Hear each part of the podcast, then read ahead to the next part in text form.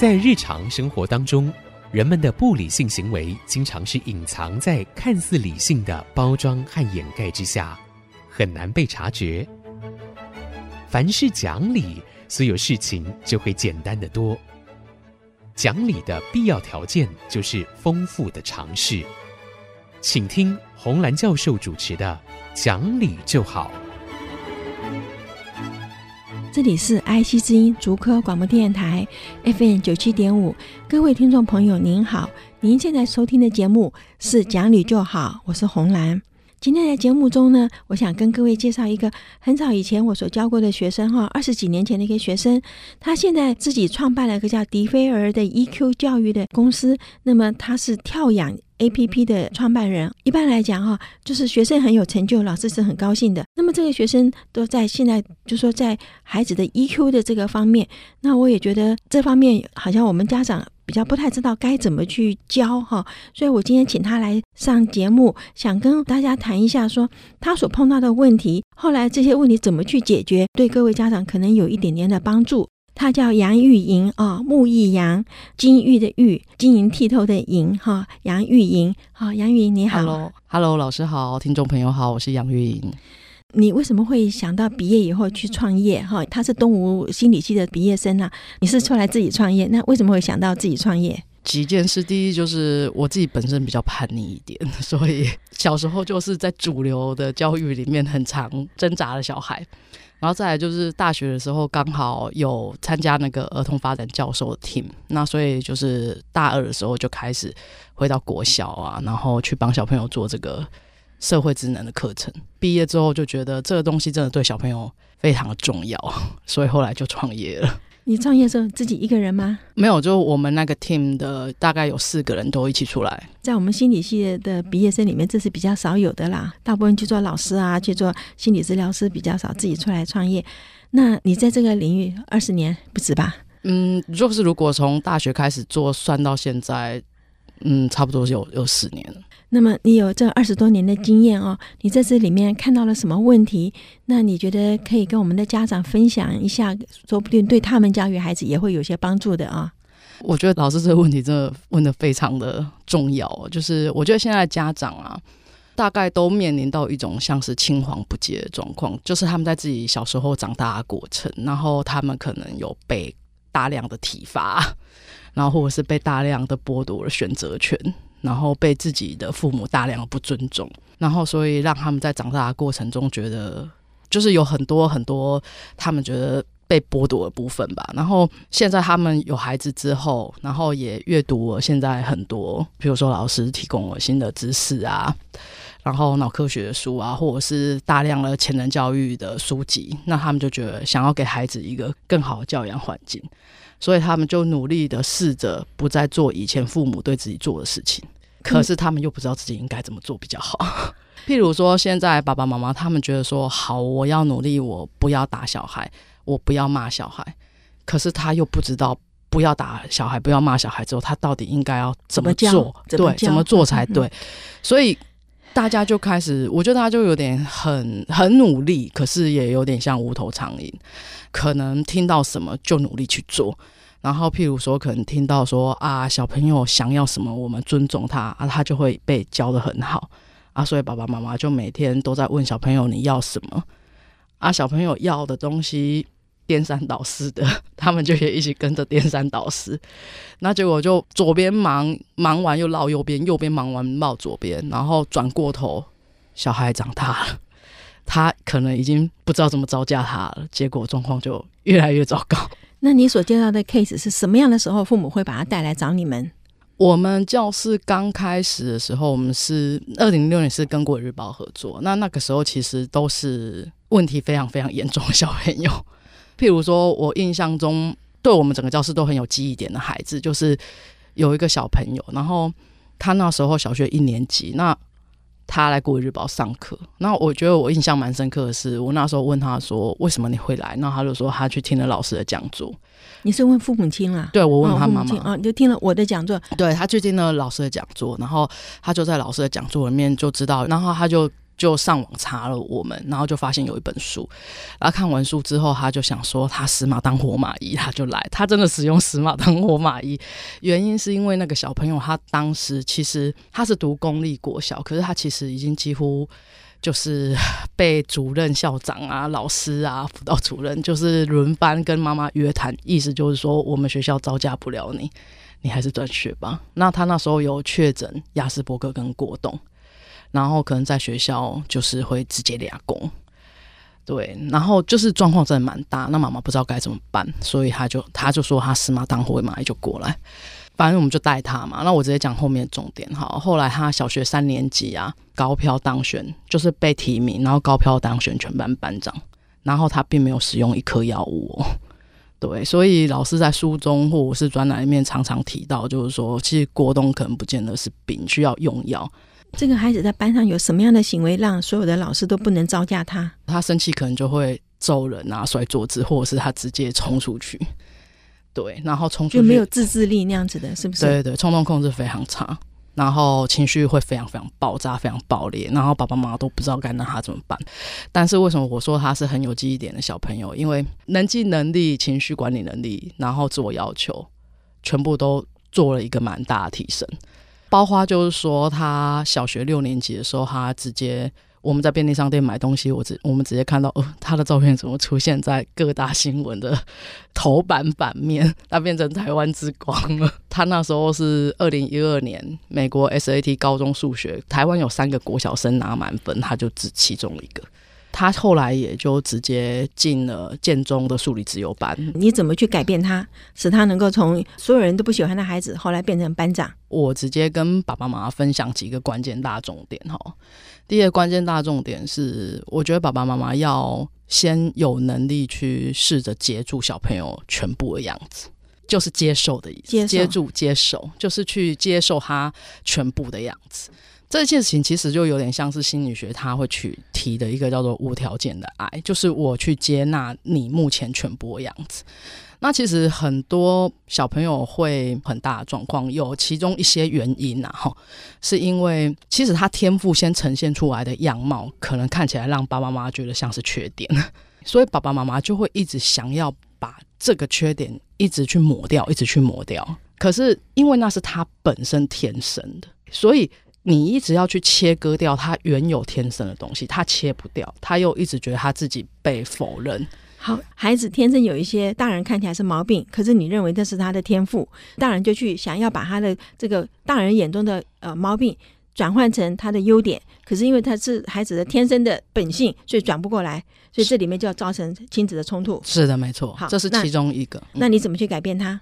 我们当然就是让家长去知道，说其实这个并不见得是毛病啊，因为其实很多事情都是一体两面的。好，因为我马上会想起来说，比方说这孩子脾气不好，摔东西，这个东西我个人一定要管教，对不对？那我现在碰到一些问题，就是我今天提你来也是有这样子的疑惑，就是很多家长觉得说，就让他去摔，有一天他就不摔了。我先我先拉一下，就是说，因为其实小孩会摔东西呀、啊，他背后原因有非常非常多。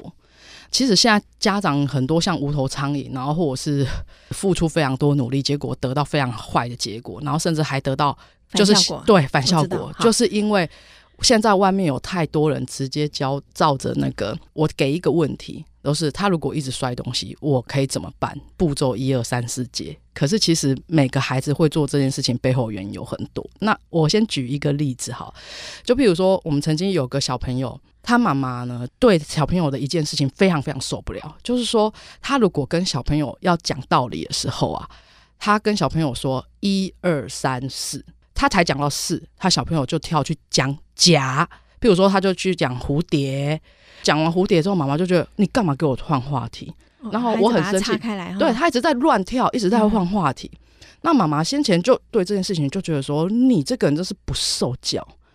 然后他就开始对小朋友非常非常严格，然后或者是在当下就跟他生气。那可是其实我们后来就帮他发现一件事情，就是说这个妈妈她其实她的思考是有点序列式思考，就是符合主流教育的。可是他的小朋友是发散性思考，所以他的小朋友是创意脑，然后他是逻辑脑，所以他的小朋友就是讲到一的时候，他会很直觉去跳到另外一个天马行空的地方。可是他妈妈一直觉得说，你这样子是不对的，你为什么我跟你讲什么，你就会突然跳好远，然后害我没办法接话？这其实是是不是大人也讲话的方式不对？那个，因为我们中间要插一段音乐哈，我们这边先停一会儿，回来我再来问你好不好哈？各位听众朋友，我们休息一会儿，马上回来。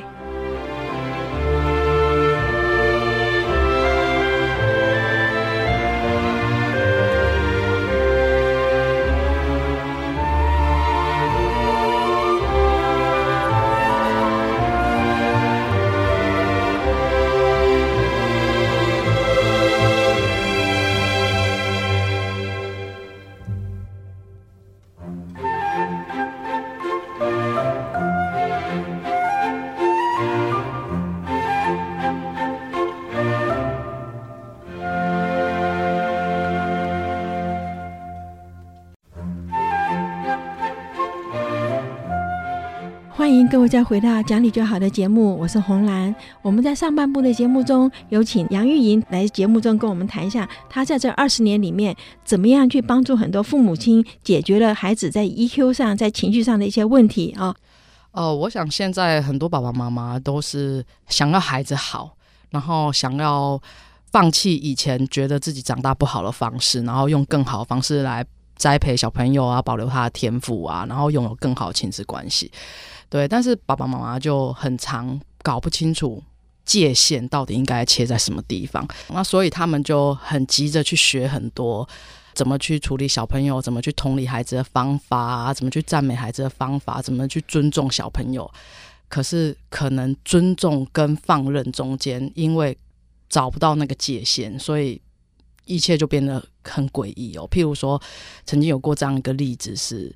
有一个妈妈，然后她 po 文说，她的小朋友在公园啊，沿路对着走过来的路人，沿路一直比中指。那妈妈就觉得说，哦，我的儿子完全不害怕大人，就是敢挑战权威。然后他对于他的小朋友，觉得非常非常的觉得骄傲。我看到这个讯息的时候，我自己本人是觉得非常非常傻眼哦，因为你肯定了孩子。现在这个行为，然后你们两个关系好像变得很不错。可是你想把孩子送到什么地方去呢？教养的技法，它其实是一个在中途解决问题或困难的一个一个方式。可是教养真正的目的是要问我们要带孩子去什么样的地方，我要带孩子去什么方向。所以价值观。一定要先行于任何的技术。今天爸爸妈妈，我们可以技术很拙劣，可是我的价值观是对的。我让孩子知道他怎么样去尊重这个世界上每一个人，然后去让孩子知道说，人跟人之间的相处怎么样才是是合理，然后是恰当的。怎么样他才可以是在人际关系里面哦，他可以是有机会的。他可以是在这个关系里面不会被别人觉得哦，我一看到你我就满脸三条线，然后我连跟你说话我都不愿意跟你说话。这是活在这个世界上的重要价值观。那这个价值观其实就是我们在这个世界上运行的重要关键。那如果说我们今天去学了很多关键的技法，可是我们却忘记。价值观，我们到底想要给孩子什么样的价值观？这是会非常非常危险的。刚刚听到你讲的哈，我真的是很惊讶。也就是说，孩子比中指哈，这是一个非常不礼貌的行为。这个应该是跟他的这个害不害怕权威没有关系哈，这跟他的教养有关系。那所以你今天如果要去改变这个孩子的行为，你其实一定要先改变父母的价值观，对不对？那我就很好奇，你怎么去改变父母的价值观？呃，首先就是。在这边，我们会先让我们小朋友进步嘛。那小朋友进步，爸爸妈妈就会信任我们，相信我们确实是可以帮上他。之后，我们就会切不同的学理啊，然后让爸爸妈妈去知道说，有时候他这样子想。可能是不太对，稍微做一下改变，可能一切就变更好。他会不会拿别的书来跟你讲说，那其他的书是这样子讲的？那你、呃、其实我觉得逻辑都是一致的，所以有一些他觉得有些书讲的不太一样，是因为逻辑没有结起来。那我们只要教他把那些逻辑接起来就没问题。譬譬如说，有小朋友，他就小朋友很喜欢搞鬼搞怪，他觉得这样子他很看不顺眼。我们就告诉他说：“哎，你看创意鬼才，就是有一个创意鬼才，就是他他他有一本自传叫做《该生素质不良》啊。我们说服不了他，我们就说来这本书，妈妈你带回去看一下。对，就是人家是创意鬼才，小时候也是就是这样子很皮啊，对啊。可是他后来长大变创意鬼才啊，那爸爸妈妈就知道说哦，原来。”我不应该再一直守着我原本觉得他就是很不好的那个想法。知道孩子可以有不同的想法哈，不过我一直认为说那个基本的核心价值观，其实那个是不能变的，对不对？千古以来都没有变。你可以有很多不同的做法，但是尊敬师长哈，对人的礼貌，这应该是叫做千古不变的价值观嘛啊，对不对？这是一定的，这是一定的。那么如果你碰到很好动的孩子，爬起来就要跑，不管老师今天在上课，那你怎么办？这个处理方法就很复杂，就没有办法瞬间讲完。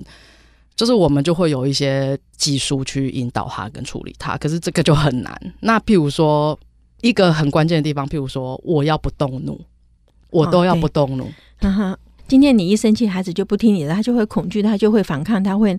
因为我这样问你的原因哈，我是看到大部分的老师在班上最头痛的问题，就是今天比方有二十个人在班上，只要有一个人起来捣蛋，他的课就不能上了。哦，那所以这个孩子一定会就送去辅导室啊，或者送到你们那里去啊。好，那就是这里面就是很多老师就觉得麻烦的问题，然后请家长来讲的时候，家长就说他在家里没有啊。然后那你们怎么办？首先我们会像像这样的小朋友，譬如说他在课堂上，然后他就突然跑出去，嗯、我们也是一对一会把他带去处理的啦。那我说的很白，就是有些小孩他其实会直接打我们的。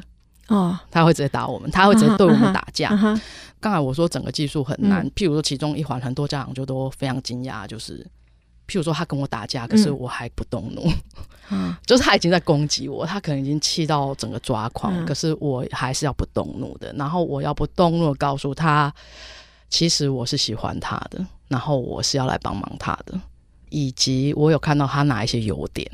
那他现在就是什么地方可能他搞错了？哎，很多小朋友他只是误会别人拿了他的东西，或者是误会别人讨厌他，他可以瞬间就整个抓狂。对，那我们就会引导他，让他知道说，其实你可能是搞错了，或者是我陪你一起去把事情还原，我们去了解真相是什么。孩子的自制力是慢慢训练出来的哈。你有没有什么方式可以教我们的父母亲？就是说，在家里有什么方法训练孩子的自制力？自制力其实说难也不难啊，就贫穷人家孩子都会很有自制力，因为我知道我有很多限制，我知道我必须要去忍受，然后我知道我必须透过不断的努力才可以获得我要的东西。对，那现在比较麻烦的地方是物质都集体富裕了，然后甚至有很多非常科技化的东西，就是一个手机小孩就可以玩一整天。对，那这样就会让小孩很没有自制力。所以，如果我们不能变回贫穷，那就是两个方法。第一个方法就是让他工作，譬如说你让他做家事。对，那第二就是让他去运动，让他要付出努力，然后必须在努力里面去执行出某个结果。慢慢他就会练出自制力。以前的人白天一大早要起来跟爸爸妈妈卖豆浆，这种小孩都非常有自制力，而且都非常勤奋。我们刚刚在中间休息的时候啊，你有告诉我说，现在蛮多的父母会自欺欺人哈。你这个自欺欺人是什么意思？你 要不要多讲两句？我觉得是爸爸妈妈就太努力想要变成一个好父母，可是他们抓不到很多点混乱。嗯、对，那所以我会给的一个建议就是，我觉得就是真诚的面对现在你所看到的状况。如果你觉得不太对，那你就相信。好像有点不对，你可能需要找方法去解决问题，而不是说我小朋友不太对，他在公园会打人，然后已经很多爸爸妈妈都来警告你了。那我还告诉我自己说，他其实只是有个性而已。你们为什么每个人都要这样否定他？我要当一个永远相信我孩子的母亲，所以我不觉得他有问题。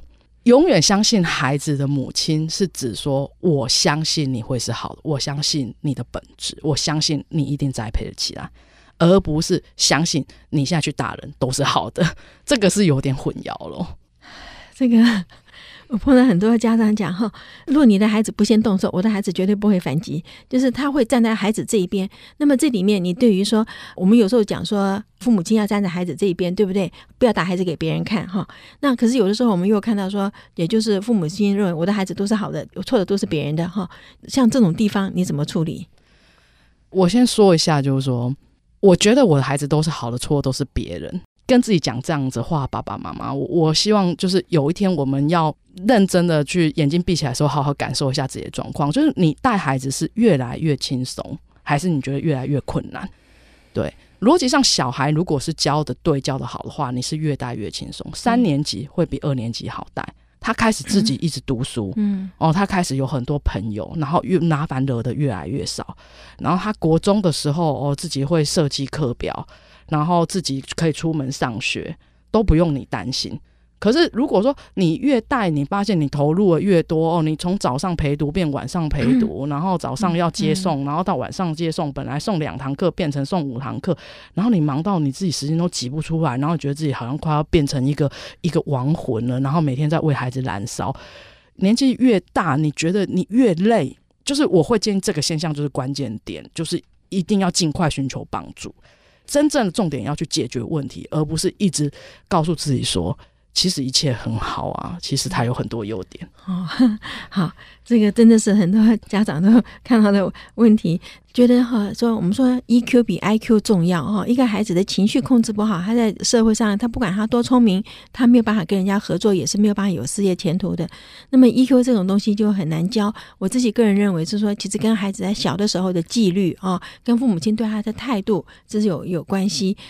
今天很可惜是时间的限制，我没办法让你畅所欲言哈。不过对我来讲，我也很高兴，说我在二十年前教到你啊，然后现在有一个学生出来能够讲起来对社会有这样子的贡献，觉得很高兴哈。那今天谢谢你来节目中，希望你的呃能够帮助更多的人。谢谢老师，谢谢大家。好，那我们今天节目就到这里。如果你有任何的问题或任何的留言，请到我们的网址 triple w 点 i c 九七五点 com。今天谢谢您的收听，我们下星期再会。本节目由联华电子科技文教基金会赞助播出，用欣赏的眼光鼓舞下一代。联华电子科技文教基金会邀您一同关心台湾教育，开启孩子无穷的潜力。